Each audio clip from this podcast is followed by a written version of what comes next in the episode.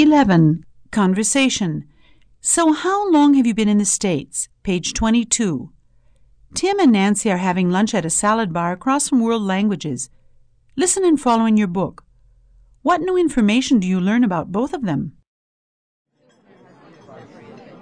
So, Tim, how long have you been in the States? I've been here for two months now. I'm doing my MA in education at the University of California. Really?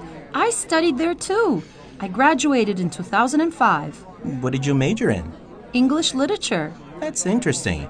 And how do you like working with international students at World Languages? I love it. The school facilities are great.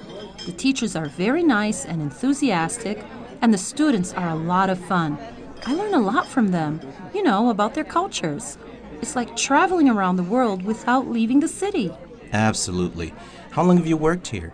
Since 2010, I started as a teacher, and now I'm an academic coordinator and a teacher trainer. I see. Where did you work before? Well, I worked in Brazil and Chile from 2006 to 2009. Then I came back to the US and moved to San Diego. How long have you lived here?